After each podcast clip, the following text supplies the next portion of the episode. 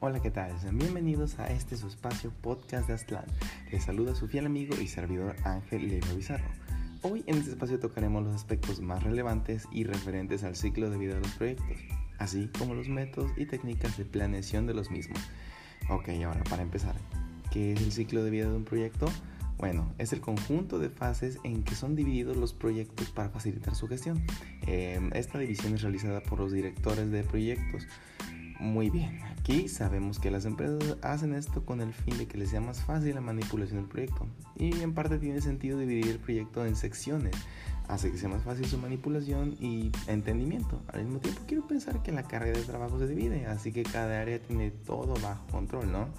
Bueno, ahora pasando al siguiente punto que son las características que presenta el ciclo de vida del proyecto, las cuales son que las fases suelen ser secuenciales y definidas por transferencia de información técnica o transferencia de componentes técnicos.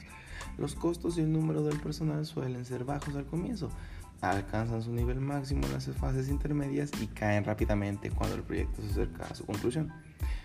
Al inicio del proyecto son más altos los niveles de incertidumbre y las posibilidades de no cumplir los objetivos. La certeza de concluir con éxito aumenta conforme pues avanza el proyecto. El poder de los interesados para influir en las características finales y en el costo del proyecto es más elevado al comienzo del mismo y decrece a medida que avanza el proyecto. Como dije anteriormente y lo recalco, el dividir las fases hace más fácil el manejo de información y disminuye la carga de trabajo en las áreas. Ahora, por el lado de los costos, pues como al principio podríamos decir que aún no se sabe la magnitud que tendrá el mismo. Por este lado se entiende que los costos y pues el personal sean bajos y conforme avanzan estos se vayan incrementando y encima de los costos el nivel de incertidumbre es lo contrario. ¿Cómo no se sabe si esto resultará? Pues el estrés es alto. Ya conforme se desarrolla la situación, este tiende a bajar una vez que se acerca el final del proyecto o si este pinta por buen camino. Pues, es interesante como, como ver que las empresas no pueden prever todo. Es decir, también se sufre pues de incertidumbre cuando se supone que se hacen estudios de mercado o cuando se pretende implementar un nuevo sistema. Digo, digo, al final es mejorar sus técnicas o productos para alcanzar pues nuevos horizontes, quiero pensar. Ahora, pasando a otros temas, ojo, no menos importantes, claro está, hablaremos acerca de los métodos y técnicas de planeación de los proyectos una cosa es el ciclo de vida del proyecto mismo y otra las técnicas que se usan cuando se planea la creación de uno. Ahora bien, para poder realizar un proyecto en tiempo y costos adecuados es necesaria la elaboración de un plan en base al cual se puedan programar y controlar toda la obra. Ahora, partiendo de aquí se puede entender como planeación pues la formulación de un curso de acción que sirva de guía para la realización de un proyecto. Existen pues, diferentes técnicas para la planeación de actividades dentro de un proyecto, las cuales van desde sencillas pero limitadas hasta complejas pero pues útiles al momento de implementarlas. Eh, las cuales son eh, los famosos diagramas de barras, la curva de producción acumulada, el método de la ruta crítica o por sus siglas en inglés, Critical Path Method, así como red de precedencias, el PERT, que también sus siglas en inglés es Program Evaluation Review Technique y los diagramas de tiempo y espacio. Como lo venía diciendo antes, necesitan realizar los estudios pertinentes para asegurarse de que todo vaya de acuerdo a lo planeado. Tenemos diagramas donde se muestran las estadísticas de ventas, desarrollo, desempeño de la empresa, en fin, varias cosas que nos pueden dar una visión del panorama actual de la compañía conforme a lo que se pretende hacer. También tenemos el método de la ruta crítica. Aquí yo diría que este aplica más en cuanto a la distribución del servicio los productos o incluso los insumos dentro de la empresa a manera de que todo sea más en tiempo y forma. Bueno, eso es todo en este pequeño espacio, su espacio, por supuesto. Espero que haya sido de su agrado. Me despido una vez más. Soy Ángel Eva Bizarro y que tengan un agradable día.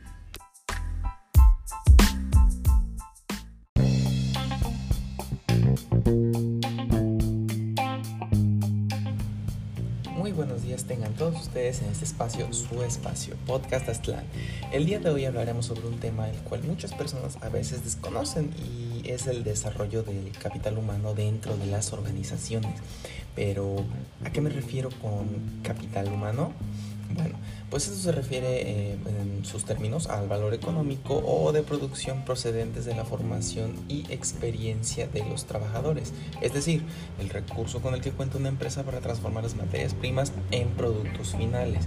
Ahora, sabiendo esto y regresando al tema en sí, el cual es el desarrollo de este capital humano dentro de una empresa, pues se sabe bien que en una buena organización eh, debe ser capaz, eh, a través del personal idóneo obviamente, eh, determinar cuáles son las necesidades de capacitación de los colaboradores para, a partir pues, de estas, diseñar los planes y programas que las satisfagan, contemplando los aspectos materiales y humanos necesarios. Estos aspectos pueden ser los estilos de aprendizaje. De igual forma existen múltiples estrategias, ¿verdad?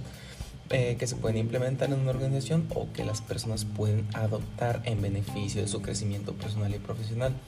El estilo de aprendizaje que ya mencioné antes puede proporcionar información sobre técnicas y herramientas específicas que pueden ser utilizadas en la empresa de igual forma para su crecimiento, obviamente, ¿no? Ahora, en muchos de estos casos los conocimientos y habilidades del nuevo personal no coinciden con las necesidades de la empresa. Es aquí donde surge, surge la necesidad de capacitación, la cual pues debe responder a las necesidades reales de la empresa. Ahora, para que se pueda llevar a cabo una determinación de estas necesidades de capacitación se encuentran las siguientes causas. Es decir, existen cambios en las políticas, estructuras y o procedimientos de la organización. Existen cambios de función, funciones de puestos, perdón. Se generan vacantes, eh, se presentan serias desviaciones en la productividad, se introduce equipo y maquinaria nueva. Existen claras discrepancias entre el desempeño real y el deseable en los empleados. Y por último, existe una cartera de reemplazos, pues, obviamente entre otras. Como se puede observar, el desarrollo del personal dentro de cualquier empresa hoy en día muchas veces puede suponer una inversión o bien un gasto, dependiendo del giro de la misma, ya que si son tareas complejas es donde entra en juego el desarrollar un buen plan de capacitación donde todo el personal aspirante adquiera las habilidades que necesita de manera eficiente y las comprenda por completo. En caso contrario, si es una tarea sencilla, las capacitaciones pueden ser de manera general como ocurre en la mayoría de los casos. Bueno, esto fue todo por este día en este apartado Podcast Aztlán. Los saluda su amigo Ángel Eva Bizarro, deseándoles tengan un excelente día. thank you